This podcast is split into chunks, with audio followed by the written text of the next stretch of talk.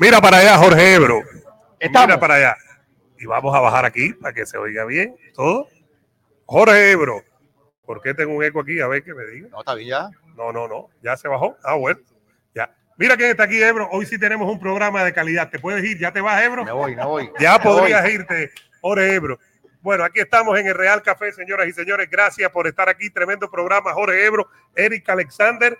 Y estamos de lujo hoy. Vamos a poner aquí las cosas porque tenemos que hablar de, de lo que dijo Oscar de la Hoya. Tenemos UFC, tenemos a Teófimo López, que ahí está en pantalla. Y darle la bienvenida a Ebro. Tú le puedes dar la bienvenida a alguien aquí No, de lujo. Yo, yo- yo se la di con croqueta. ¿Cómo? Con croqueta. Abriste una cuenta. Espérate, espérate. Abriste una cuenta, Ebro. Mitad. O sea que mitad aquí es, es profundo. Mitad no, no mitad. No, mitad. Ah, ok. Mitad Pensé es- que me habías dicho No, mitad. no, y no, dije, no, bueno, imagínate tú. Mitad es profundo y ancho para Eric Alexander. Señores, ustedes no saben cuánta alegría esto lo dio. Y siempre desde que Eric comenzó en esto aquí, yo digo, porque yo soy un par de viejos cagalitrosos. No, no, viejo eres tú. Yo soy más joven que tú 10 años, Ebro. No. Ebro, yo nací en el Ya, 79. ya, ya yo 60. estamos ya a recibir la revista ARP para que no, sepa. no, no, no, no, todavía. Si estamos Eh, pichando, ya, ya estamos a punto, a punto de welfare. Pero bueno, señores, este es el futuro, este es el presente. Eric Alexander, eh, un hombre que sabe de todo, que tiene un. Yo lo admiro mucho porque, y lo digo sin que me quede nada por dentro, hay mucha gente joven por ahí que a veces toman esto a la ligera. Eric es de los que toma esto como un profesional, es un hombre que entiende el periodismo de verdad y entiende cómo se maneja la noticia y por eso te ha ido muy bien, Eric. Eh, no solamente en tu canal de deporte, también tienes otro canal donde veo que haces cosas muy interesantes y que demuestra tu talento como realizador, no solamente como, como hombre que va a una opinión, sino como realizador audiovisual. Y te dije, coño, ojalá que el hijo mío estuviera aquí para que te conociera, porque también le gusta mucho el tema. Pero Eduardo, hoy es un programa especial con Ari aquí en la casa, ¿no? Eh, totalmente. Tenemos el tema de Teófimo, el tema de Oscar de la Hoya con Ryan García. Oscar de la Hoya me da la impresión que se está vendiendo UFC mucho. Lo que dijo Usman, ¿qué orden le ponemos? Yo- vamos a empezar, vamos a empezar, vamos a dejarlo de, lo de Oscar a intermedio. Entonces, ¿con qué empezamos? Vamos a empezar con el tema de la pelea este fin de semana, porque creo de que la gente- Teófimo. No, de Chito Vera, UFC. Y después vamos con Teófimo y metemos un bloque intermedio de boxeo. Me Y- sigue, me sigue UFCando el sigo- programa. Ebro. pero es que mira lo que tengo aquí, viejo. Carne de primera. Hay que hablar de No, no, UFC, no, no, papá. no, no, no. Bueno, no se vaya nadie porque vamos a hablar de boxeo, vamos a hablar de Teófimo, vamos a hablar eh, de, de Ryan, lo que dijo Oscar de la Hoya. Pero quiero comenzar, eh, Eric. Esta es una pelea. Y yo hice un video diciendo: perdió con Aldo, le gana Frankie, ahora va con otro súper veterano, porque es un súper veterano, un hombre que va a ser Salón de la Fama, un hombre que fue dos veces campeón del peso eh, de las 135 libras. ¿Cómo tuvo esta pelea, Eric, entre eh, Chito y Dominic Cruz? Y bienvenido nuevamente. No, gracias, gracias a ustedes por la invitación. No, siempre, siempre dije que tan pronto tuviera la oportunidad de viajar y estar con ustedes lo haría y se cumplió, gracias a Dios. Mira, esta pelea de fin de semana está bien interesante. A mí Chito, Chito sigue siendo un enigma para mí porque es un peleador que de repente vence a peleadores que posiblemente no debería vencer y de manera clara y contundente y con peleadores que posiblemente esperábamos que fuera más dominante, no lo es. Yo quiero pensar que Chito Vera en los últimos años ha entendido que él necesitaba urgencia. Chito Vera era muy, comenzaba muy lento esos combates, Sí. eh, regalaba esos primeros asaltos y terminaba pasándole factura, ¿no? Y en este caso yo creo que no, que ahora se está convirtiendo en un peleador más contundente, noqueador, finalizador, pero como dices tú, está enfrentando a Dominic Cruz. Dominic Cruz no es un hueso fácil de roer, veterano, considerado el mejor de todos los tiempos en esta división. Eso lo hablamos ayer precisamente, ¿no? El tema de, de- de que estuvo 11 años, ¿no? En el Era- top era 10, Eric. fue campeón y probablemente el más grande en 135. Claro, en 135 cuando se habla del mejor de todos los tiempos tienes que hablar de Dominic Cruz. Entonces, esta sin duda es la prueba de fuego de Chito Vera. Chito Vera sin duda en su último combate demostró bastante. Demostró que está en nivel, Contra que está contra que está entre los élites, que puede ser contundente, que puede ser agresivo y, y, y aún así mantener un buen ritmo, porque Rob Font es un tipo complicado, pero al César lo que es del César. Entre Rob Font y Dominic Cruz hay una diferencia de niveles, hay una diferencia en, en pedigrí. Y esto es lo mejor de lo mejor. Ahora- Yo soy ahora, fanático Eric, de Dominic, mira. así es que Chito tiene que venir con las pilas bien puestas. Y hay que recordar, sigan dándole like al video, ya tenemos más de, de 150 personas las tres plataformas, un likecito, Eric Alexander, están diciendo por ahí, Eric parece un niño, eh, Y lo es, digo. eh, Oye, son- comparado con altos, ¿eh? Son bien altos estos dos. No se dejen llevar de la cámara. para arriba y para el lado. Bueno, ahora, eh, yo tengo dudas para empezar en el tema de Chito, parecido a lo que dice Eric, cómo va a lidiar con la velocidad y el movimiento de, de, de Dominic Cruz. Ese es el detalle. Rob Font, a pesar de que cuenta con buen jab, es un peleador estático. La mayoría de los oponentes de Chito son peleadores bastante estáticos. Y ahora va a conocer a posiblemente el peleador con el mejor juego de piernas en el UFC. Es un tipo súper dinámico, súper difícil de comprender dentro de la jaula. Y es un tipo que aguanta porque a Dominic, a pesar de que lo envían a la lona, el hombre se reincorpora y sigue y sigue y sigue. Entonces, Dominic también reconoce lo que esto significa para él, una derrota ante Chito Vera y es posiblemente despedirse de una oportunidad titular, que es lo que él está tratando de volver a conseguir, ¿no? Ya todo el mundo lo considera ese veterano que está de salida y él está luchando por cambiar esa opinión pública y el oponente perfecto para él es Chito, para hacer un statement y decir, no, no, no, yo todavía no estoy acabado, todavía me queda perfume en el frasco, así es que esta pelea me intriga mucho, ahorita está viendo que se toparon en el en el lobby del hotel y las miradas se cruzan. Está intensa la cosa, ¿no? Porque hay mucho odio de parte de Chito y, y, Dominic, así es que esta pelea va a estar bien, bien buena. Ahora, hay varias peleas interesantes en este peso. Ahí tenemos la pelea de Sterling contra Dillashaw, que es por el título del mundo. Tenemos la pelea de Sanhagen también. Eh, tenemos la pelea de José Aldo contra David Billy, que es muy buena es como que nunca se acaba José Aldo. Parecido a Dominic Cruz. Dominic Cruz estuvo hasta retirado. Vamos a recordar que Dominic Cruz retirado, la lesión en la rodilla. Dominic Cruz tuvo como que retirado, era comentarista, regresó y ahí está en la comida. Aldo da la impresión que ha peleado toda su vida y que sigue peleando y ahí está. Mira, yo, un dato que a mí me vuela la cabeza. En el momento en que Aldo pierde con Holloway, Aldo todavía no tenía ni 30 años y yo sentía que yo llevaba toda mi vida viendo a este señor competir. Aldo tiene una carrera tan larga que confunde y la gente cree que es mucho más mayor de lo que realmente es. Aldo no es tan viejo, lo que pasa es que tiene un resumen de locos. Si esta pelea, si, si, si Chito gana esta pelea, ¿tú lo ves peleando ya por el título o le faltaría una, un, un peldaño más? Posiblemente le va no le faltaría, yo no tendría oposición con que pelear por un título, pero cuando miras encima de Chito, cuando miras Hagen, Aljamain Sterling campeón, mm. Peter Young, PJ Dillashaw, que ahora también es difícil saltar a todos esos porque son nombres mucho más llamativos. Pero están peleando entre ellos también, ¿no? Claro, claro. Por ejemplo, O'Malley va con Jan y, y Dillashaw va con, eh, con, con, con, Sterling.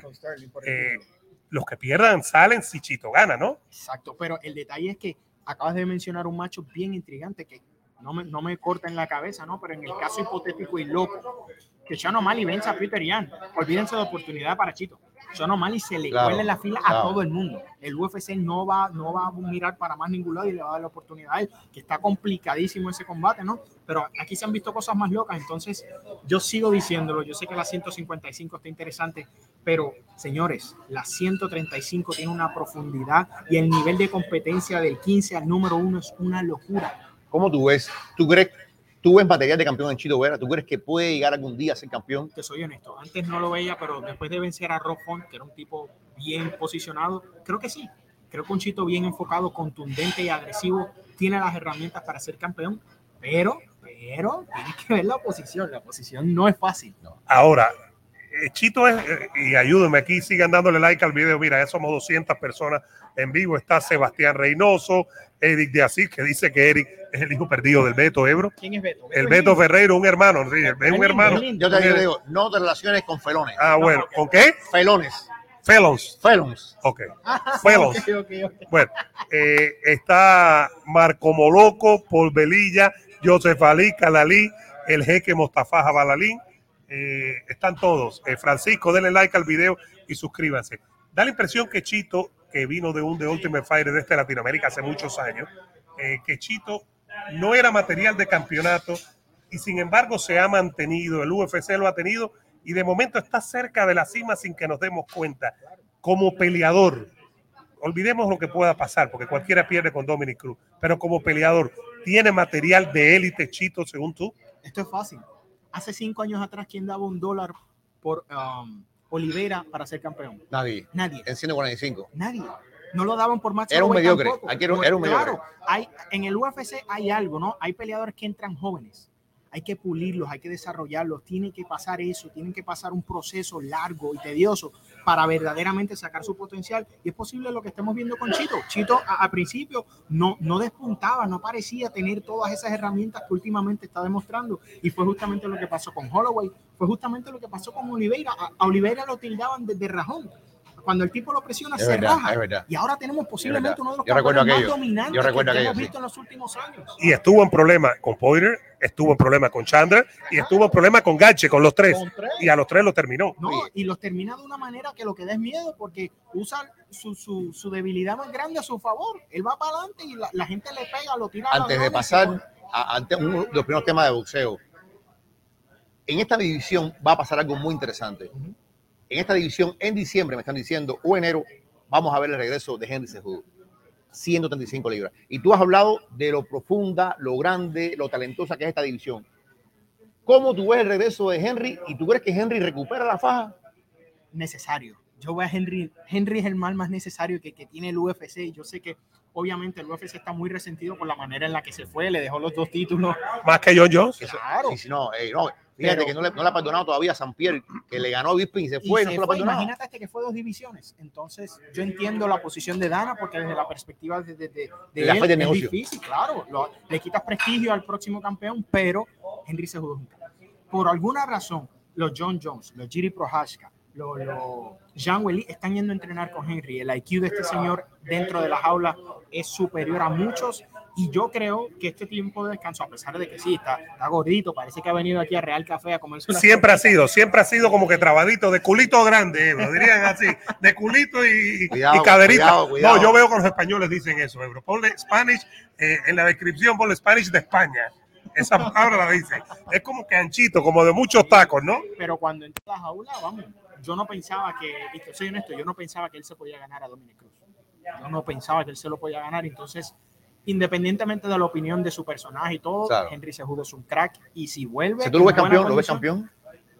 yo- es que le veo las herramientas porque es que ha sufrido y, y me ha demostrado lo que a mí me gusta ver, que es lo que me ha demostrado Oliveira últimamente. Es un tipo que puede ir al fondo y resurge, no se raja, no se quita cuando, mira, no le funciona una pierna y el man arrastrando la silla hasta que ganó la pelea. Entonces, quiero verlo. Tal vez es difícil porque tenemos a Peter, tenemos talento. Aljamain Sterling es gigantesco Claro, claro. para esta Sí, sí, sí, sí. Entonces, Lo, lo vimos en persona tú y yo. Es que, y, y Piotr Jan, por ejemplo, Piotr que es chiquitico.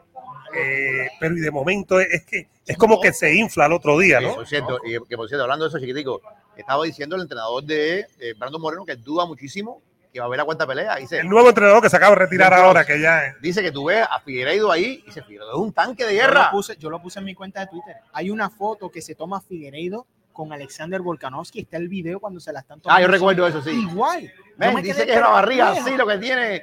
Yo digo, hermano. Claro, Volkanovski es chaparrito, ¿no? Es chiquitico para Pero- 145, pero pero, pero son como- 10 libras de diferencia. Claro. Y la, la- lo más sorprendente es la división donde compite Volkanovski. Volkanovski ahora mismo está hablando de subir a retar a Oliveira, que es gigantesco también. Entonces te da a entender que Figueredo cómodamente suba a pluma y compite.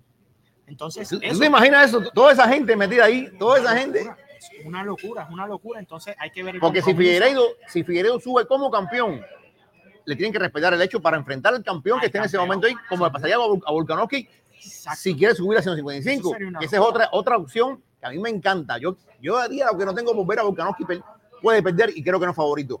Pero Volkanovski es muy bueno contra Oliveira. Contra Oliveira. Ahora yo te pregunto, y los que me siguen saben que yo constantemente hablo de esta pelea. ¿Tú prefieres ver a Volkanovski y a Oliveira o a Volkanovski a Cejudo en 45? Ah, no, qué pregunta esa más buena. A mí me gusta Volkanovski. eh, a mí me gusta Es más más intri- buena. 45. Es más intrigante ese judo porque no es 145, por mucho que lo intente. Claro, Es más Pero sí es intrigante. gran- pero tiene es lo mismo que Volkanovski, es bajo de estatura, pero es corpulento. claro. Él es 125 gordito y por eso está en A mí me 135. parece, esto es una, eso por encima, me parece que le sería mejor a Volkanovski Makachev por el estilo y por el tamaño también y, por- y por, y porque es trabajito también. Sí, porque Volkanovski se Oliveira, defiende bien de eh, Oliveira es una serpiente. Oliveira es una serpiente que te busca la espalda y te le. Hablemos con propiedad, señores. El mejor grappler que ha tenido la historia del UFC. No hay que buscar más nada. No me hablen de Javib. Si el que, si el que más ha sometido se llama Charles Oliveira, Ah, esa es la cúpide del grappling en el UFC en estos momentos. Oye, por cierto, es de lujo hoy que tenemos aquí, señoras y señores, de Alic Alexander. Ya estamos en el Real Café, la gente está llegando para ver la final de la Supercopa. ¿Quién más que La Real hora de la? Mau. Eh, en la hora de la mano. Mira cómo estoy, Ebro. Ebro, hay que traer tu gorrita que te veo perdido. La pedí en España. Es un tanque de cerveza. Bueno, pero cómpratela, Ebro. Tú tienes dinero para eso. Déjate de caro, Ebro, que te estás Ponla en haciendo. el tap. La pongo en el tap. Eh, cuando me dicen mitad, me preocupa que estás diciendo mitad y que tengo que pagar yo la mitad y las mitades de Ebro no son muy parejas. Vengan para acá, para el Real Café. Esta es la hora de la MAO, a consumir la MAO, que la tenemos en especial. Es un lujo tener a Erika Alexander aquí, señoras y señores, y el hermano que es el hermano inteligente de los dos, porque es el que es de Real Madrid. El hermano de Eric Alexander es el que es de Real Madrid, así que aquí lo tenemos. Un poquitico de boxeo. Nos de metemos boxeo, que- de boxeo, porque esta semana pelea Teófimo López. eh, ¿Y cuál es el tema que traemos a colación? Y es un tema que nos molesta, porque eh, gana Ryan García, y Ryan García, mucho antes de la pelea, es Gerbonta, Gerbonta, Gerbonta, Gerbonta. Gerbonta le responde. eh, el presidente de MW Promotion, LRB, dice, eso es mentira, no, usted no más. Ahora dice Oscar de la Hoya que él se ha cansado de llamar a todo el mundo en MW Promotion y que nadie le toma el teléfono. Ujú. Y que como nadie le toma el teléfono, ya él se movió esa idea y que va a estar este sábado en primera fila para ver la pelea de Teófimo y ver si hace la pelea de Teófimo con Ryan García, cosa que para mí también me parece una cosa delusional, una cosa fantástica, ilusoria. ¿Cómo tú ves a Teófimo López y qué te parece? ¿Crees tú que tenga vida una pelea de Teófimo López con Ryan García? Yo sí creo, yo sí creo que es una pelea que puedan vender porque Ryan está enfrentando el problema de que por ese espacio que se tomó, por la salud mental, Claro. perdió mucho prestigio. Las personas ya no creen en él, creen que, que se raja, que, que no tiene la Ujú. intención de pelear con nadie grande. Y yo creo que el muchacho estaba pasando un momento complejo, joven, tiene una fama que muy pocos conocemos, eh, era demasiado popular Demasiado. y no había enfrentado absolutamente a nadie, entonces estaba hablando de, de títulos mundiales, cuando honestamente estaba enfrentando a boxeadores de muy baja calidad comparado con lo que se proyecta de él, ¿no? Entonces creo que Oscar está buscando alguna manera de legitimizar ante los ojos del público casual quién es Ryan García, ¿no? Porque todo el mundo sabe quién es Ryan, pero cuando hablamos de resumen es donde está deficiente la cosa. Teofimo, un oponente sumamente peligroso para Ryan. Eh, Teofimo sabemos que perdió su título, o sea, si estaba desenfocado, el corte de peso, ahora debut en las 140 libras, vamos a ver cómo luce Teofimo. Ryan me sorprendió recientemente, dijo, yo no vuelvo a 35, No, lo dijo. 140 es mi hogar, si quiero pelear con, con, con quien sea, va a ser aquí en 140 y yo, espérate, yo no sé si tú estás con el nivel para dictar los términos con un Gervonta Davis en estos momentos, ¿no? Pero ahí es donde está el problema. Mayweather y Oscar negociando, esa pelea a mí me complica mucho. Leonard Ellerby sa- sabemos también con qué tipo de, de negociante es en este, en este negocio. Así es que yo creo que es mucho más posible, ¿no? No estoy diciendo que haga sentido que sea la mejor, pero pienso que Ryan Teofimo tienen buena posibilidad de hacer un, un combate grande, Una mega pelea. popular, mientras que Gervonta, Gervonta tiene todo a su favor, menos el promotor. Ahora, pero si nos ponemos a pensar y vamos camino a 300 personas en vivo, sigan por favor dándole like al video aquí en el Real Café. Un lujo tener aquí a Eric Alexander de Puerto Rico y de Georgia para el mundo. Se nos ha suriñizado. El hombre ahora es del El sur de los. South, Exacto, ahí está. Esto. Yo no veo negociando a Top Rank necesariamente por Teófimo con Ryan García. No hay ningún título en camino.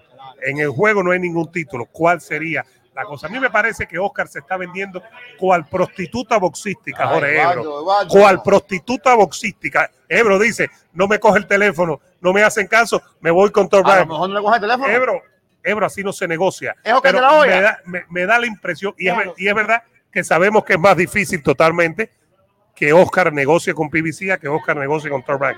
Eso lo sabemos. Pero Oscar de la Hoya se está vendiendo cual prostituta boxística, Jorge Ebro. No Vamos a decir las cosas como son. En los últimos años yo, yo me he puesto a analizar a Oscar y a Golden Boy. Y Golden Boy con cada día que pasa se sigue quedando sin estrella. Se sigue quedando sin estrella. Fíjate, que tienen- les queda en fíjate, Golden lo que vendían Tienen antes. buenos boxeadores, pero no le están sacando el No máximo están a eso. sacando el más. Por ejemplo, reciente, Top Rank se llevó a Ceniza. ¿Cómo tú no me promueves a Ceniza? Claro. Y con todo el respeto del mundo a Marlene Esparza. Oye, Ceniza es una, una crack. Tremenda, tremenda boxeadora. ¿Me entiendes? Ceniza ¿Cómo Estrada. tú la tienes engavetada ahí? ¿Cómo no le estás dando cuando estás viendo que Eddie Hearn está dándole vida al boxeo femenino? A Micaela tienes- Mayer, a tienes, a- tienes el boxeo femenino despuntando por un lado y tú tienes a una de las mejores en tu establa y la tienes ahí en la gaveta cogiendo polvo. Y a los buenos del establo no los pone a pelear con los mejores. Por ejemplo, eh, Berger Ortiz, que peleó ahora el sábado y ganó y no. McKinnon. Eh, el zurdo Ramírez, eh, Ryan García, eh, Mujía. Mujía estuvo cerca de una, pelear. yo te digo una cosa, si no logran la pelea de, de, de Zurdo Ramírez contra Vivol va a ser un desastre. Claro. Un Un desastre, total. desastre épico. Eh, Porque lo de Munguía fue, lo de Munguía quedó muy mal. Muy mal, muy mal. La muy mal. calidad, ¿hace cuánto Mungía está prometiendo y prometiendo y prometiendo y de repente nos vienen con este oponente y todo el mundo queda como que, wow, qué mal sabor en una división llena de veteranos o peleadores sólidos que tú puedes enfrentar para medir si no puedes Claro. pelear por el... y con 40 peleas, habiendo sido campeón. No estamos hablando de alguien que, que viene de prospecto. Por Eh, eh, Eric, para ti, ¿cuál es la, la verdad de Ryan García? ¿Es un buen boxeador? ¿Es un boxeador inflado? ¿Es alguien que está en la medianía? ¿Cómo tú ves? Quitando todas las estridencias, quitando todos los ruidos. ¿Cómo tú ves a Ryan García Para mí, Ryan García es un boxeador de clase mundial. de clase De mundial? clase mundial, muy bueno, con muchas posibilidades. Es bien difícil ser para muchas personas. A mí me encanta. Yo lo digo constantemente. Yo soy de los que, lo de- no es que lo defienda, pero sí lo he visto pelear. Lo vi pelear antes de que agarrara todo ese auge. Y el muchacho tiene las cualidades. Que comete errores, todos Claro, la cometen. Baja claro. la mano derecha, se come una zurdita y si te la comes de yerbonta te vas a levantar en los camerinos. De eso no hay duda. Pero el muchacho mueve bien las manos, tiene buen boxeo. Lo demostró con Campbell. Lo demostró con Campbell. Se recuperó de un error y finaliza un boxeador que ni el propio Yerbonta, eh, ni el propio Lomachenko había finalizado. Entonces el muchacho tiene talento, pero es que ese aura arrogante de él, de estrella, es lo que a la gente le molesta. Claro. Te promueves como si fueras el campeón mundial y ni siquiera has peleado con uno. Entonces, todo eso es lo Ni que ha molesta. sido campeón. Ni ha sido campeón. Ha sido eso- interino, pero no Y, campeón. por ejemplo, no le fue Claro. bien con el tema de cuando anunció la pelea, que, que era una pelea fantasma con, con Pacquiao. Claro. Después la bronca con Canelo no, no le fue bien. Exacto, todo eso también le restó mucha popularidad, ese, esa novela que tuvieron públicamente él, Canelo. y Porque los trapos sucios no hay que se lavan en la casa. Y más en este negocio. Ustedes Es que, que es así, constantemente es a los así. gimnasios, Tú sabes cuántos knockouts hay en los gimnasios de campeones que los noquean, que los ponen a bailar la macarena y eso nadie se Y yo siempre les digo, oye, no, porque si es un sparring, no le hagan caso al sparring. El sparring Bueno, ¿te acuerdas que Malinay supuestamente vio un video que Ah. había noqueado a McGregor? A McGregor. Malinay. Eh, claro. Y Malinay tiene problemas en las muñecas. Es lo que pasa todo el tiempo. En los sparring pasa cualquier cosa. Yo sé de dos o tres prospectos puertorriqueños que aquí en Miami dan saoco en los sparring y están apenas despuntando. hay unos cuantos, hay muchos cuantos, unos cuantos Hay boricuas. un muchacho, pero nosotros sabemos que en este negocio lo que pasa en el sparring se queda en el sparring. Claro. Entonces, eso le quedó feo a Ryan públicamente, a- también ante los otros boxeadores, porque ya las personas no quieren asociarse a esa imagen de él. Entonces, a él le queda una. Otra una pregunta, eh, Eric. Teófimo para el sábado, ahí va a estar los Golden Boy. ¿Quién tiene más techo, Teófimo o Ryan García? ¿Quién tiene más talento per se? Son dos preguntas, ¿eh? Pero hiciste dos preguntas. No, no, no, no. O sea, son dos, ¿Quién a ver, son dos recién llegados. A ver, escúchame, son dos recién llegados a 140. De pronto 140, que, que era una No me división. gustó tu pregunta. Porque uno fue campeón unificado. oye, las cosas se guardan en casa. Como Ah, te lo mando. Me lo dice después, bro. Déjame mandarte un texto, ¿no? público. Mira, esa, esa pregunta está buena y está compleja porque como dice, como dice Eduardo, ya se probó. Teofimo le ganó al mejor del mundo en un momento y le quitó todas las fajas para cementarse como un campeón. De Ryan no lo hemos visto, pero Ryan proyecta. El muchacho proyecta, pero le falta. So, tengo, que, tengo que irme con el que ya lo probó, que es Teofimo. Claro. Teofima también podemos, podemos hacer el caso de que estaba un poco desenfocado cuando, cuando enfrentó al australiano, ¿no? que no estaba del todo ahí y le pasó factura como cualquier otro boxeador. Ahora, lo que Teofimo hizo con Basilo Machenko fue magistral.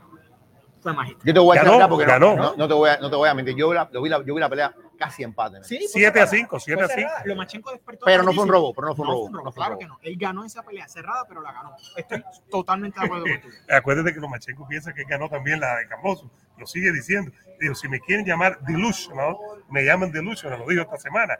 Eh, antes de pasar a otro tema, pelea en Boricua, que es muy bueno también, que Sander Saya, tú lo has entrevistado Sí. varias veces. No, no, ¿Cómo? vamos a tener entrevista, ya entrevisté ya. Eh. Sander es un tipo espectacular, tipo con los pies en la tierra, de verdad tiene un bueno, padre, bueno. tiene dos padres, pa- el padrastro es cubano, Exacto, sí, sí. tiene sí. dos padres. No, y los dos son un saco de vergüenza. Yo tuve la oportunidad cuando peleó en, en Atlanta con, con el italiano, creo que era el muchacho. Yo estaba grabando un blog y estuve hablando con él, con el papá, tras bastidores. Pude hablar un buen rato con él. Antes de la pelea también lo entrevisté. Y Sander es un muchacho, como dices, esto es muy maduro para su edad. Me sorprendió mucho eh, la capacidad que ha tenido su papá y su familia de mantenerlo enfocado en un mundo que es tan difícil con esto de las redes. Constantemente se reconoce que Sander posiblemente hoy es el prospecto Más de los más grande. Grandes que tiene Puerto Rico. con Y, más y, y del mundo, y del Claro. mundo. Y el muchacho proyecta, el muchacho proyecta, entonces me fascina. Te digo Me una cosa, fascina. esta pelea no va a ser fácil, esta es la gran prueba él. Yo conozco a Elías Espada, Elías Espada entrena con Franco, aquí, eh, se quita aquí, a 10 minutos acá, y Elías es un mexicano que es duro, pero yo creo que Sander va a pasar la Pero prueba. yo, te, yo te voy a ser sincero, este, Ebro, cuando debutó en la 154, debutó con un muchacho que peleó con Adrián Granados, Sí, claro. eh, un oponente de clase mundial. Y, y la pelea anterior que tuvo contra la 15 Lavalé, ese, ese haitiano, eh, 15 Lavalé es durísimo, durísimo. durísimo, y Lo le que ganó. me gusta es que el muchacho sigue las instrucciones. Yo hablé con su papá en aquel momento y su papá me dijo en la pelea de Atlanta, me dijo, mira, queremos trabajarnos en esto, queremos que el muchacho vaya a la larga, que trabaje el cuerpo, que no se me desespere y que no reciba muchos golpes. Yo te voy a Y decir y, y este, es y este es un tema polémico, polémico, polémico. Yo sé que el que venía primero era Berlanga. No, pero no, no, a ver, no, no queremos hacer leña Sí, al árbol sí, caído porque yo creo que todavía Berlanga tiene, si aprende, si, pero igual yo estuvimos en una, en una pelea de Berlanga y estaban hablando de Canelo. Berlanga es víctima de su promoción. A él lo han promovido mucho más rápido de lo que creció su talento y de lo que él se desarrolló. No es que Berlanga no tenga talento, no es que Berlanga... no, no, tiene. Pero el muchacho estaba verde todavía y ya estaban hablando, Pero- como dice Ebro, de Pero Canelo. yo pienso favor. que hay una gran diferencia de lo que de puede dar Sander Saya sin haber Mucho más noqueado a sus primeros 16 Mucho más rivales que. Berlanga. Yo no veo mucho crecimiento en Berlanga, decepcionó mucho en su última pelea, mordiendo y todas esas Claro, cosas que ¿Sabes lo que pasa? Que Puerto Rico, que vamos a ser honestos, nosotros somos conocidos por boxeadores de mano dura, de mano pesada, y estamos Guerrero. ansiosos, estamos ansiosos de recibir el próximo Tito, el próximo Coto, que no, y de repente vimos a Berlanga y nos cegamos y nos fuimos corriendo detrás de esta muchacha lo próximo. Cuando empezaron a hablar de Canelo, dije, ponle el freno, hermano, que estamos hablando de un Berlanga que se cansó en 3, 4 asaltos. El muchacho hay que darle tiempo, tiene que desarrollarse, hay La que darle física, pruebas mucho cardio, mucho cardio. Claro, mucho tiene, cardio. ey, tiene que La pegada está ahí, la pegada está ahí. y tiene que dejar el fichureo en su última pelea de buenas manos. eh, no sé si lo conoces, el caballero del boxeo, Frankie Piñero. Lo voy a comentar, sí, como no. Estábamos, estábamos hablando y él fue, lo vi entrenar, me dijo, Eric, el muchacho está trabajando duro. Está bien enfocado, bueno. fue a Puerto Rico, se aisló un poco, estaba un poco retirado de esas cosas que lo desenfocan. Vamos a ver, hay que darle tiempo. Hay que yo, darle no tiempo. Quiero, yo no quiero que pase lo mismo que Pero sí te digo una cosa. Oh, lo de. Verdejo, lo de es una. Muchas expectativas y de repente Ese. cuando tocó, hey, ¿qué pasó aquí? ¿Te acuerdas que lo entrevistamos tú y yo hace como Sí, 10 sí, años pena, ¿no? en el Madison Square Garden, en el theater, cuando aquello noqueó? Al Eh, mexicano. En ese momento era, No acuerdo en ese momento era gran, gran, gran prospecto que había. La promesa. Oye, hablando, hablando de otro tema, eh, el tema. cierro aquí, Ebro, Sí, cierro aquí no, espérate un momento. Tú vamos a leer algunos mensajes, Dale, Ebro. dale, dale. Por favor, Ebro, ¿tú sabes cómo leer mensajes no, Ebro? No tengo aquí nuestros. Dale, Eh, léelo. ve leyendo ahí, Ebro. Bueno, bueno, ah, buen trío, dice Alex Villanueva. Berlanga noquea, Así. gente mala. Arunchi, ese es mi hermano. Este invitado sabe de esto. Eh, a ver por aquí, Dia Brothers, eh, Cansar, Vikingo, gracias. Mira, un aplauso ahí me está dando el hombre por aquí. Vamos a seguir. Dice Eric, Eric de Alexander debe ser familiar del loco de carretera. Ambos boricuas. A ver, pero que tú te piensas que todos los boricuas son familia o qué? Es esa, la, la trampa Son, mediática. son un montón de, de boricuas. Aunque la isla es chiquita, está Puerto Rico, está Nueva York y está todo Estados Unidos, ¿no? Claro, Oye, claro, Orlando. Orlando, Orlando. Eh, ¿cómo él le Kissimmee, dice? Kissimmee. Eh, exacto, esta zona. Tú sabes que aquí sí, donde, donde salieron los proteridos, esto, donde, salió, eh, ¿cómo se llama? Que están Fueron, fueron a High School Lindor y Javi Baez. Ellos están, fueron de high school, fueron de high school para, Sí, sí, sí. para allá. Esto, Oye, ¿qué hablemos tema, ahora, hablemos- vamos a hablar del, tema de, de, de Camaro. Dale, preséntalo. A ver, vamos para allá. Vamos a presentarlo aquí así, Ebro. Mira esto qué lindo, Ebro. Oye, te tengo, mira que está atrás de ti ahí, Ebro. ¿Quién es ese que está ahí? No lo veo bien. ¿Quién es ese que No está lo ahí? veo. Bueno, por el tatuaje se ve que lo más polémico cada este deporte y lo más, bueno, lo más grande ¿Quién mediáticamente tú crees que es ese? ¿Quién tú crees que es ese? Ok. Ha dicho Camaro Usman. Sigan dándole like al video, señoras y señores. Gracias a Gustavo Castillo que nos ha dado una donación y que está aquí con nosotros. Dice los Titanes. Eh, ha dicho Camaro Usman, el número uno libra por libra, campeón de las 170 libras, campeón welter del UFC, un caballo, mejor peleador ahora mismo de MMA del mundo. Ha dicho que McGregor ya no es material, ya no es peleador de campeonato. Yo no puedo estar más de acuerdo con él. Yo pienso que ya McGregor no es elite. ¿Cómo lo vemos? ¿Cómo lo tiramos, Ebro? Bueno, ya van cuatro años que McGregor no es el hilo, lo siento, al que no le guste esa opinión, pero esa es la realidad. Eh, eh, y la data lo dice. La última vez que McGregor ganó en 155 libras fue en el 2016, año Wow. que yo llegué a Georgia. Wow. Y desde el 2016 al 2022 la evolución en calidad de este deporte ha sido gigantesca. Cada día vemos peleadores mucho más completos, con, con pegada, con buen piso. McGregor tiene muy buenas manos, sigue siendo un gran eh, peleador cuando el combate está de pie, esa zurda tiene peste todavía, pero cuando le abrazan las piernas, se acabó, está cancelado, no ha sido Fíjate, capaz de añadir eso. Yo creo que viejo, no aprende tu yo, yo, yo creo que él no era tan malo en el piso. Él tiene cierta base de. Yo recuerdo la pelea, por ejemplo, con Chan Méndez. Claro, Él tuvo un, un juego decente de piso. claro. Perdió el primer asalto hasta que no Yo sé. Vamos a hacer Ah, memoria. ok. Perdió el Pero, primer asalto pero, hasta que pero, no pero, pero defendió, bien. defendió, defendió claro. bien. Él pudo haber seguido creciendo por ese camino. Pudo ser- pero era un momento, como dice Eric, pienso yo, hay una generación, Eric, que va de salida por completo. Que es una generación de striker puro. Wonderboy Thompson, el mismo Nate Díaz, Más Vidal. eh, más Más Vidal. Vidal. Eh, hay un grupo de gente que se ha ido, se- ahora se retiró Brian, hoy se, se retiró Brian Hall. Eh, es- es- esa generación que era un momento va de salida. Y es como tú dices, eran muy unidimensionales. Hoy en día los guerreros son otra cosa, otra cosa. Pero McGregor pudo haber crecido. Lo que pasa es que McGregor se acostumbró a no crecer. Yo recuerdo una vez yo entrevisté al entrenador de Kovalev, Y el entrenador de combate me dijo, va a perder con Canelo porque no sabe tirar el gancho. Él es un ruso que sabía, era el 1-2, el 1-2, el 1-2. Y le decían, mijito, vamos a trabajar el cuerpo. No, no. Cierran. Decía, no me hace falta si yo en aquel momento Cobalé ganaba todo Te por nocaut. te tocaba y tú te caías. Entonces, ¿para qué voy a aprender algo que no me... Claro. Eso pasó con- con- con- Yo creo que no solamente eso, el dinero pasó con, con McGregor. ¿no? Lo dijo Marvin Hagler. Es difícil levantarse a correr a las 4 de la mañana cuando estás durmiendo en sábanas de seda. Somos, hemos visto, solo hemos visto dos a ese nivel, a ese nivel de ganancia. Uno es eh, Mayweather, a ese nivel, Que, que la disciplina de ese hombre La en mantiene, la mantiene. y el otro es Canelo, a ese nivel de ganancia. Claro. Y ahora mismo estamos con ciertas dudas de Canelo, el golf, si se preparó para béisbol, lo veremos ahora. Pero es muy complicado con ese dinero, ¿no? Es difícil, es difícil y vamos, ninguno de nosotros ha tenido la cuenta de banco que han tenido, pero nos pasa que Ahora, nos, viene un, che- nos viene un chequecito, nos viene un chequecito más grande y ya en vez de, de ir a Burger King, nos vinimos a comer a Real Ahora, Café. ahora, señores, hay- hay un hecho que es innegable. Y es, y es lo que hablamos a veces de YouTube, que se hace cuando. ¿Por qué pasan ciertas cosas? Porque hay una cosa que se llama carisma que 11, 11 jornadas de más de un millón de pay-per-view. Mañana McGregor pelea con una escoba y vende un millón. Y vende un millón. Es inexplicable. Es inexplicable. Y Canelo, que es la 11. comparación en deportes de combate, se cayó. Las últimas dos peleas no llegó y pasó de 800 a 500 mil. Sí, es, es lo que yo digo. Y, y constantemente estamos viendo estas copias baratas, porque hay que decirlo con, con, con la, Con el adjetivo. Sí, sí. Copias baratas de McGregor. Las personas quieren entrar al deporte, ser bocones, de repente pegan su primer piñazo y caen. Pero fíjate, hay, hay veces que tú sientes que alguien es genuino y que alguien no lo es. Yo siento que Paddy, ese- eso es su personalidad. Yo no siento que él está tratando de ser tanto Conor, porque Conor era más el misticismo de, no, no, Ebro, te voy a noquear en el primero, y en el primero está noqueado, y la gente está, pero este tipo es, ¿cómo lo hace? Ya, ya, ya, verdad, con José Aldo fue. una locura. Yo 12 recuerdo- segundos, no, 13 segundos, 11 yo segundos. Todavía o- recuerdo estar en el borde de mi cama con la quijada así diciendo, yo no puedo creer que este tipo acaba de hacer esto. Y en ese momento Conor parece invencible. ¿Quién puede tocar a este tipo? Y de repente nos acordamos. Esa mano que entraba así por debajo de la zurda. Claro. Si tú le evitas la zurda, el tipo está en problemas. Pero si hacemos memoria con Conor McGregor, sigan dándole like al video, ya vamos a ir con todos ustedes. Si hacemos memoria con McGregor, ¿cuál fue el último triunfo de McGregor? Yo no estoy ni siquiera pensando triunfo significativo, estoy hablando de triunfo, porque eh, eh, Cowboy Cerrone, Cerrone, que ¿qué fue uno de sus regresos, fue uno de sus regresos, ¿no? Fue su, re- 170. fue su regreso, si no me equivoco, vamos a hacer memoria, fue su regreso después de pelear con, después de perder Con. Khabib y de ir antes con, con Poirier, que Poirier le ganó las dos peleas. La segunda la iba a perder con o sin fractura en la pierna.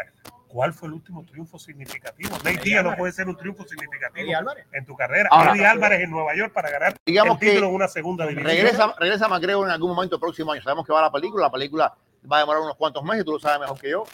Eh, regresa con McGregor contra el que regrese. Sigue, sigue, no te preocupes. Mira para eso. No, pero no muevas la No, no, cámara, que- Ebro, no muevas la no, cámara. no, oye, ahí me tienes un poquito ahí. No, no, es que llegaron los dueños de la mano. Regresa, regresa McGregor. Dueños ¿Contra quién lo? Ebro. Porque yo pensaba que era Michael Chandler, pero ahora vemos que la pelea de Chandler contra Poirier. ¿Quién, es- quién va a ser el, el- el- el rival de McGregor? McGregor es el peleador más interesante por una sencilla razón. No importa cuánto pierda, sigue siendo el peleador con más opciones interesantes. Porque ya lo que voy a decir, quiero hacer la salvedad que no estoy diciendo que haga sentido, pero son posibilidades reales. El, el actual campeón del pueblo, Charles Oliveira, expresó su interés de enfrentar a McGregor. McGregor puede enfrentar a Charles. Puede enfrentar, ya sabemos que no se va a dar, pero puede enfrentar a Chandler, podía enfrentar A al propio Tony Ferguson, Diaz. Había un sinnúmero de oponentes que tú decías, coño, la pelea es interesante. Claro. Y el tipo no ha ganado hace un montón de años. Entonces, eso es lo que hace a Conor diferente, porque mueve las masas, pero a pesar de, y yo lo dije, es raro, pero Conor tiene posibilidades con ciertos peleadores del tope todavía por el poder que carga. Pero, pero, pero Por ¿cuál? Por ejemplo, si tuvieras que mencionar uno, no te voy a pedir tres, por ejemplo. Yo tengo dudas que es élite. Para mí dejó de ser élite, Claro. para mí. Pero si tuvieras que mencionar a alguien de nivel que tú dices, McGregor le puede ganar a alguien en 155, vamos a pensar en 155. ¿Quién te viene a la cabeza? Eric? Chandler. Chandler, Sí, yo Chandler, creo que. porque- Porque, es que de- sí. son, son tipos que su mandíbula no es, de, no es de hierro. Y Conor todavía pega porque en la pelea de Poirier, Poirier se vio lastimado en las dos Sí, peleas. sí. En dos ocasiones él tocó a Poirier y Poirier se vio que estaba incómodo. Y Poirier es un tipo que Sobre aguanta. todo en la primera. Sobre todo en la y primera. Poirier la es un tipo que sabemos que aguanta. Y ese, ese es el factor X con Conor. Yo no estoy diciendo que sea más completo, porque a la vez lo llevas a la distancia, lo vas a ahogar lentamente y va a sufrir mucho. Pero ese poder sigue estando ahí. Todo está en lo que dijo Ebro hace unos minutos. Cuán enfocado está, cuán verdaderamente para mí él tenía mucha hambre en ese regreso contra Poirier, se le veía muy bien físicamente, el tipo estaba bien determinado y aún así Poirier le dio Saoko y en la segunda también estoy con, con, con, Eduardo que iba a pasar lo mismo, pero Conor dentro de sus espacios tiene, tiene todavía para ser competitivo, si es el T, para mí ya no lo es. Oye, vamos a pasar a otro tema de boxeo. Eduardo. No, no, todavía, todavía termina, sigue hablando de esto, sí, sí sigue hablando. Todavía hay cosas de UFC. Tienes que llenar el segmento que después me exige. Ah, bueno, vale. Se te acaba, haz, una, pregunta. Se acabó. Vamos a leer algunos mensajes. Dale. El Gans Mira, esta es buena para que responda Eric. Eh, pregunta Ale, Eric, ¿qué opina de la pelea de Dylan eh, Danis contra Logan Paul? Pero ¿por qué quieren enfrentar a Logan Paul a un muerto? Sí, además. Dylan Danis no pelea hace como 10 mil años. Y Logan Paul tampoco pelea, el que pelea es Jack Paul, ¿no? Eh, Logan Paul está haciendo una plata increíble en la WWE. Que lo dejen a los por hacer dinero, que bastante bien les va. Ha, ha hecho bastante De hecho, voy a decir algo polémico para que me caiga chincha a mí, no ustedes. Por más que odiemos a los hermanos Paul, esos muchachos tienen algo que les falta a muchos atletas y es dedicación. Lo que hacen, lo hacen bien. En estos días, Logan Paul debutó en la WWE y las críticas fueron excelentes. Qué bueno. La gente quedó súper contenta con el desempeño y son tipos que a pesar de que se ganan el odio por su manera de promover las peleas, no hay duda de que le ponen el tiempo a lo que estén haciendo. A Jake Paul se le odia por mil razones, pero los entrenadores de Puerto Rico, tenemos Iván Calderón, campeón mundial de, de, de renombre, ¿qué nos ha dicho? Iván Calderón lo ha visto entrenar, el muchacho entrena duro Tremendo boxeador. Que tienen que hacer. Entonces yo me dejo llevar de los que saben de esta cuestión. Qué lástima que no pegaba, ¿no? hubiera sido una maravilla tener un poquitico más de Sí, no, si Iván Calderón tuviera pegado. Tremendo boxeador. Claro, estuviera hablando otro, otro gallo. No hubiera perdido con los mexicanos que perdió al final de su carrera, ya cuando ya no podía moverse tanto, creo. Era muy chiquitico y no pegaba, muy chiquitico y no pegaba. Por eso Giovanni Seguro, que hay que darle todo el crédito, le ganó un par de veces, fue a noquearlo a Puerto Rico.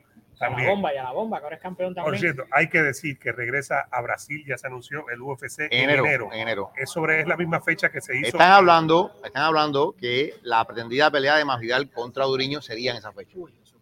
Entonces nos vamos para Brasil, Ebro, ¿no? Bueno, bueno yo, yo, me voy. yo me monto. ¿Eh? Yo me monto. Yo me voy y me voy a tú. Yo no sé. Yo me, ah, me vas a dar a mí poner y ya me cambiaste. Me cambiaste ya por él. déjame, déjame cambiar. Mira, están hablando de varias peleas y están hablando también que van a esperar a ver qué es lo que pasa entre Oliveira y. Ese es el hombre. Ese es el hombre porque se lo merece.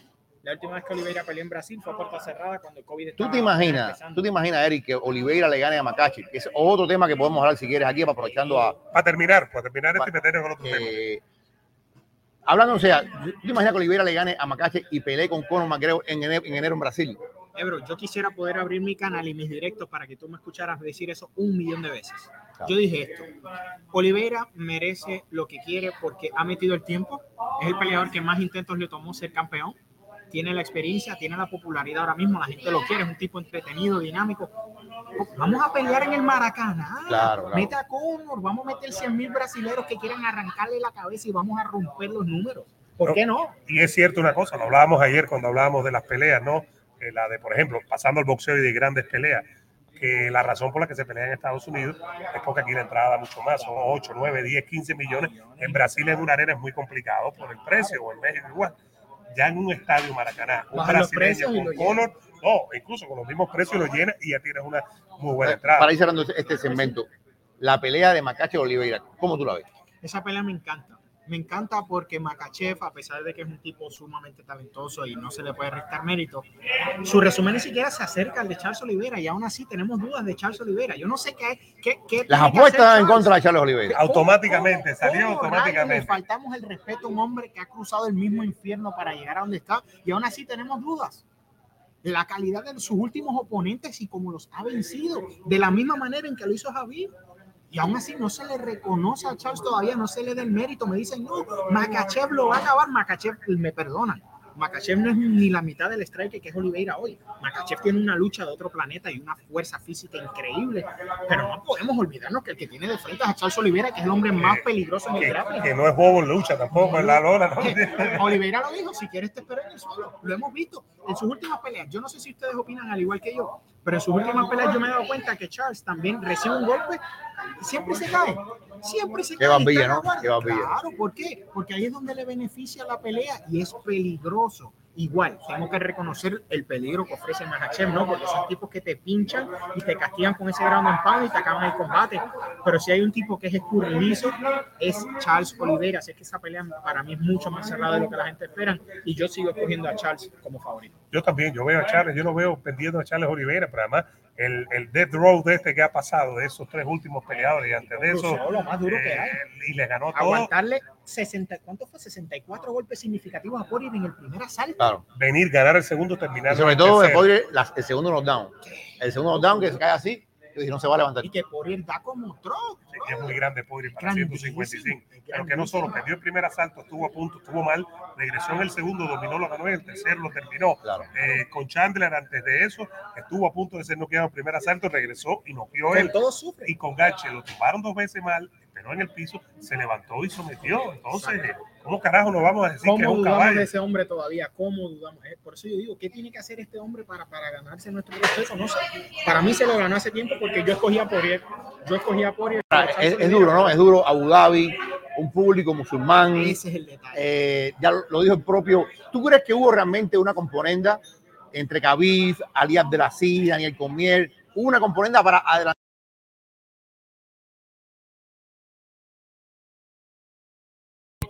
Cada vez que le daban el micrófono, él estaba haciendo una campaña pública para, para que Makachev recibiera. Por Diga, titular por la racha de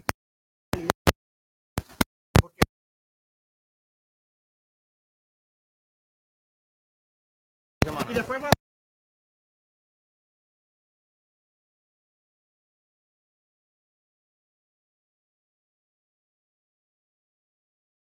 quieren pelear con él por el peligro que ofrece y lo poco que tú puedes recibir ganando Claro, a Makachev en aquel claro.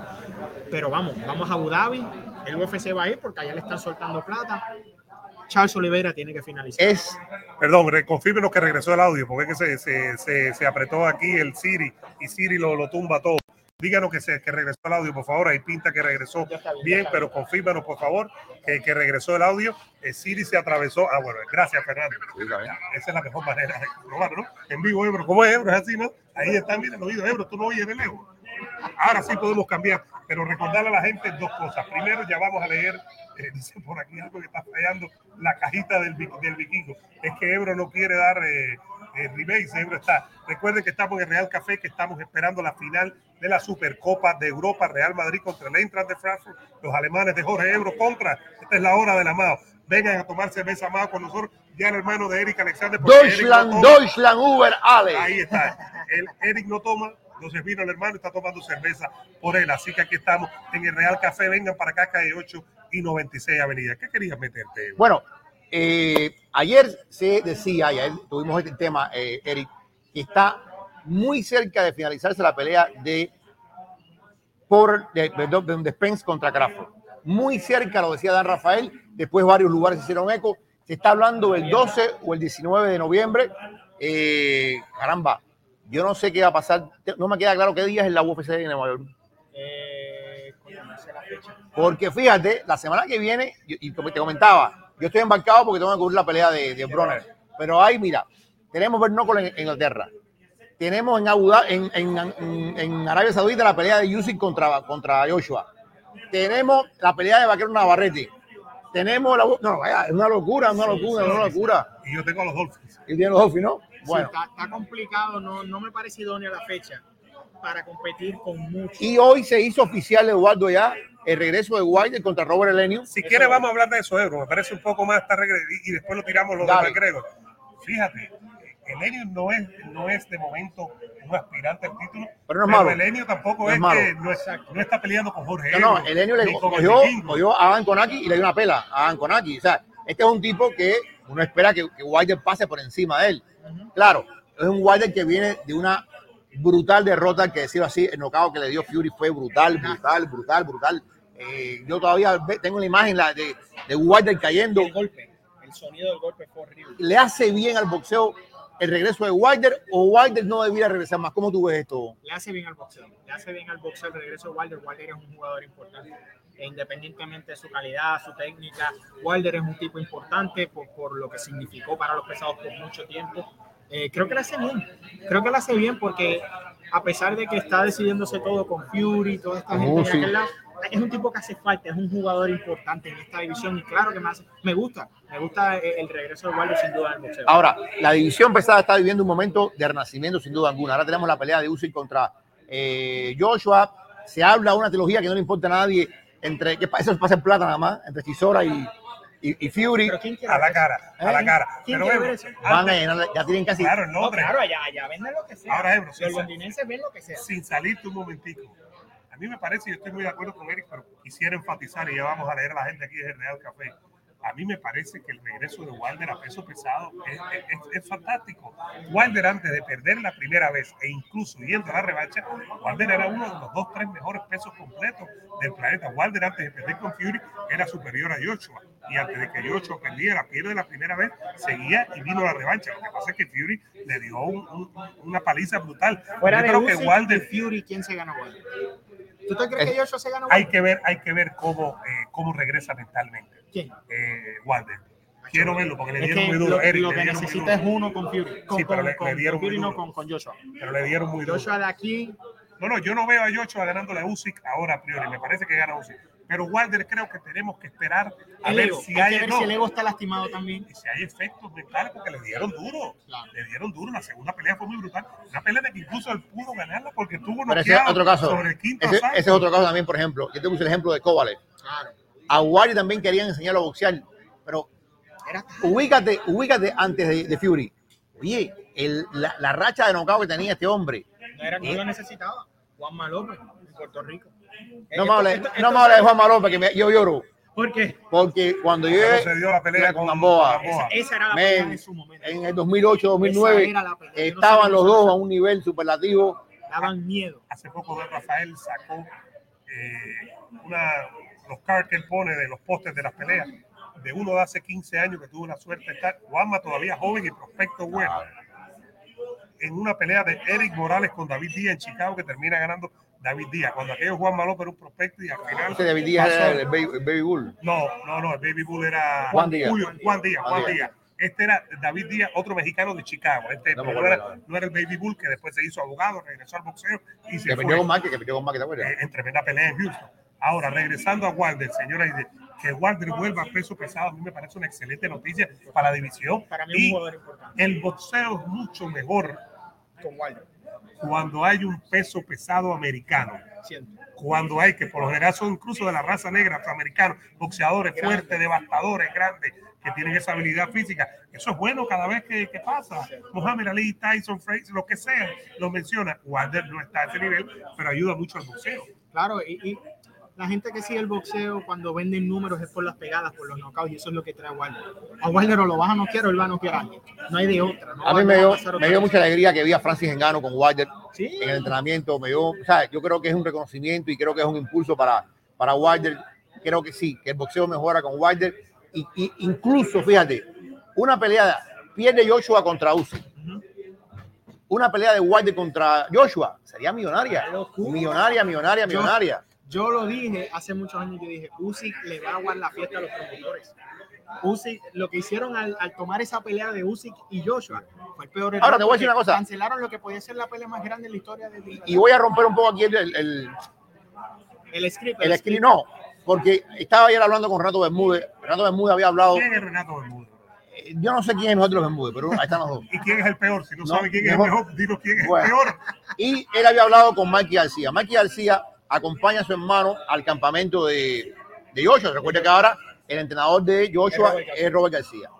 Y dice Mikey García, esto es de tras mano, que él ha visto una mejoría mucho en la agresividad de Joshua, que Joshua siempre se mantenía distante, que su hermano ha trabajado mucho en ser más agresivo, en ser... que es lo que define a Robert García como entrenador. Claro, pero, Yo entiendo, yo entiendo. pero como dice Mike Tyson, ¿cómo tú te De, acuerdo, de acuerdo, de acuerdo, pero que- creo que vamos a ver incluso una mejor pelea. Sí. Porque el gran problema de Joshua en la primera pelea es que nunca hubo sentido de urgencia. Exacto. En la esquina, y creo que fue un gran, gran fallo en la esquina. Estás ganando, estás bien. sí, no, nos olvidemos, no nos olvidemos que Usyk está, está caminando ya en en el lado finito de la soga. ¿eh? Él no es un pesado natural y en un momento de esa pelea se vio claro. Se vio claro que si Joshua presiona, si Joshua establece. Tuvo un momentico, tuvo un momentico. Pero, pero Lo que pasa es que terminó Usyk- casi noqueando. Claro, el 12. pero Eduardo, porque es que nunca el otro tuvo una- un sentido de reacción, de que, o sea, pe- peleó como si estuviera en un sparring. O sea, nunca, nunca, nunca vimos lo mejor de Joshua. Y Joshua, creo que después, cuando mire el video, tiene que darse cuenta. Ahora, es muy difícil cambiar el ADN. Mira, lindo, mira, hablando de, de Boricua. Tiene un Kiko, ron. papá. Eh, Ese es bueno, ese de, buenísimo. de Orlando, bueno, Los bueno. Mets, me encanta mucho que los Mets estén en la, en la pelea. Fanático, de los Mets, el hermano mío también. De verdad, Sí. me gusta mucho que estén los Mets porque creo que es un equipo grande. Pero bueno, eh, eso- no puede ser. Si tu hermano fanático de Real Madrid como yo, tiene que ser de los Yankees. Vamos a trabajar eso. No, con yo el soy de los Yankees. De los Yankees, del Chelsea y el otro, eh, ¿verdad? oye, que los Yankees están trabajando un momentico. eh, Sí, los sí, Yankees sí, no van a ganar porque no tienen picheo Mira, mira, ganador. mira la gorra del amigo mío que vino para acá también, a Jesús. Yankee, De los Yankees. Yankee, papá. Ahí está. De Puerto Rico también para el mundo. También, papá. Oye, esto es un asalto borico aquí. En cualquier momento aquí bueno, vamos. qué bueno, la gente boricua. La gente, la gente es buena, la gente boricua es noble. Eso no fue lo que me dijiste ayer. No, no digas eso. Me dijiste No, algunos boricuas. No digo yo, uno de, mi- mi- o sea, los mejores fotógrafos que he tenido el periódico mío Ahí, ahí, ahí, ahí. han sido puertorriqueños. Eh. Ya yo le dije Héctor Gavino, que ya murió, y David Santiago, que es tremendo fotógrafo. Siempre nos íbamos a los, a los campamentos de primavera con ellos. Yo, Yo lo que te digo es que ya se lo dije. El Ritz Carlton de Isla Verde, una maravilla para ir a entrevistar a Costa del Cagua. Eso es vida. Lo Qué demás, bien se pasa en la lo- isla. Lo, demás es bobería. Claro, en la isla se pasa bien cuando del aeropuerto vas a Isla Verde, coges un carro y das un par de vueltas. Y además te voy a decir algo que no sé si ocurre todavía. Llama la atención que en Puerto Rico, un incidental. En Puerto Rico la policía anda con las luces encendida todo el tiempo. Sí, sí, sí, Todo el no quieren, tiempo. no quieren trabajar. Si tú ves las luces, tú paras lo que ¿Verdad? estás Cuando haciendo. las luces- Oye, tú vas, tú vas caminando y ves la luz y pasó algo, no, encendida. Están avisando para que no cometan. Para que sepa que están ahí. Y llama mucho la atención, en serio. Cuando vas para acá, hay muchos edificios, la cantidad de rejas que hay. Dime que no es verdad. Sí, eso es típico de Puerto Rico. Pero no es verdad, la reja en el tercer piso, yo no sé si el hombre araña como son los boricuas, son, son unos Créeme, caballos, déjame créeme, decirte. créeme que si yo te Ese- cuento un par de historias de Puerto Rico, te vas a sorprender. Esa es una tierra linda, Somos- además, Ebro, nosotros que somos cubanos de aquí, fue una tierra que siempre recibió a los cubanos con mucho Claro. amor, eso Sí, hay que sí, sí, agradecerlo siempre. Eh, muchos cubanos boricuas que llegaron después de 59, que echaron raíces y, y siempre hay que agradecérselo a, esta gente, a pesar de lo que tú Mira, has dicho. Mira, Posada, José Posada, My Lowell. A pesar de lo que tú has dicho, Puerto a Rico. pesar de todo lo que tú has dicho. caso. yo te voy a. Esto, esto es rapidito. Eh, una vez yo fui a un concierto del Gran Combo Puerto Rico. Uf, Eso sí es música, esa gente, yo te voy a decir, no, no es que sean unos virtuosos que, pero para tocan la salsa, bien. es para marcar la salsa y bailar el casino como es, brother. Ahora sí, rompí récord, he llegado. ¿Qué pasó? En inglés diríamos algo así, Eric, como we made it. we made it or I have arrived. ¿Qué pasó, chico? Uno, con mi foto que dice Vikingo y dice, no se olviden de descubrirse, de, de- de suscribirse al canal de Ebro y suscribirse al mío.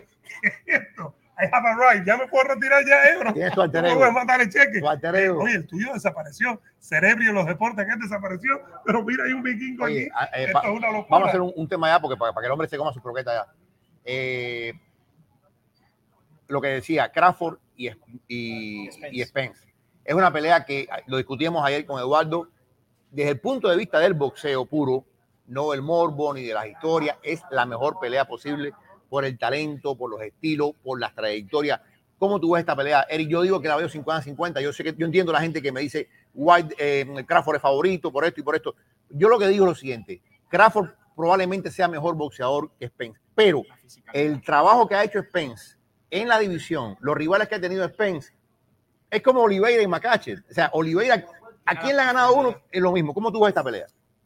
La pelea más difícil de analizar porque hay miles de ángulos. Podemos analizar técnica y, y cuán, cuán, cuán completo es el boxeador y sin duda Crawford yo creo que en ese sentido es el que se lleva el premio, ¿no? Es el boxeador más completo, más dinámico, más talentoso. Pero tenemos un Spence que físicamente es mucho más grande, es imponente, es un peleador bien agresivo, trae todo lo que no hemos visto eh, retar a Crawford. Entonces es una pelea sumamente interesante que maldita sea la política de este deporte que lo hace subir y bajar porque ¿Por qué hemos tardado tanto? Siempre se, se le culpaba al viejo, a Top Rank, que es Top Rank, que no quiere Crawford. Ahora Crawford está libre y todavía llevamos como siete meses esperando. ¿Qué pasa? Es hora de que en la mesa de negociación me disculpa PBC, pero traten a Crawford con el respeto que se merece. Esta es una pelea que debe ser negociada pareja, porque los dos traen lo necesario, se necesitan el uno al otro. Si Crawford sigue peleando, o Spence van a vivir bajo la sombra de nunca peleaste con este, nunca peleaste con este. Entonces, vamos a salir de dudas, no nos hagan lo que nos hicieron con Mayweather y McGregor. Cinco Y seis años. Mayweather y Mayweather y Pacquiao, cinco seis años, pero además creo que los dos deben ceder. Los dos deben ceder 50 y 50. Ya. Tal vez que pongan una cláusula de, de que gane se lleva un poco más, pero por ahí va la cosa. Yo pienso que gana Crawford, porque a mí me cuesta trabajo ver perder a Crawford por las habilidades boxísticas que tiene Crawford.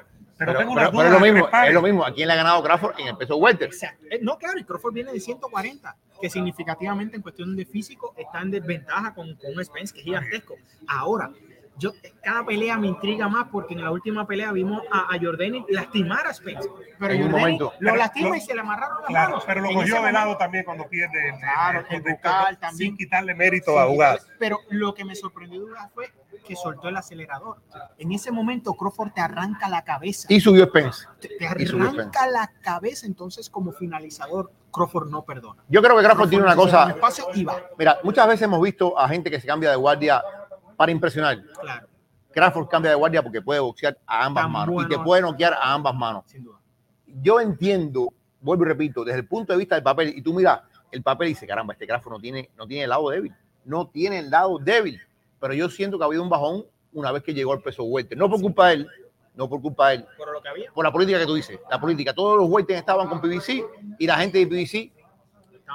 Ahora parece que sí, ahora parece que finalmente noviembre es, la fecha. eh, lo decíamos ayer, la gran diferencia es que Crawford no tiene agente ahora, es, libre y está negociando directamente con Argemo. Eso para mí es lo que puede ser una traba en su contra, porque sin duda el Heyman lo que va a querer es que firme por dos o tres combates, posiblemente Crawford no se sería- quiera eso, eso sería, ¿qué es lo que pasó con Canelo? Claro. Supuestamente. lo van a querer amarrar por lo menos por dos, tres combates. Entonces, yo creo que en ese sentido, Crawford no sé si fue la mejor decisión, porque no tiene a nadie con peso respaldándolo. Es él y su nombre. Y claro, aunque su nombre tiene un buen Un peso, buen peso. en una mesa de negociaciones tú necesitas un promotor con malas mañas, que sepa luchar por tus intereses, que sepa buscar el acuerdo que te conviene.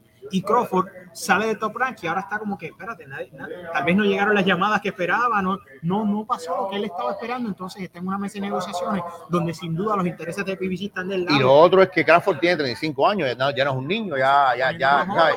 Esta puede ser la última gran pelea. O sea, en, en términos de bolsa, en términos de, de posición, Bien la posible. última gran pelea. Es lo que dice Vikingo. Ya sabe mi gente, vénganse a mi canal. No sé tanto como Ebro, pero me gusta hablar.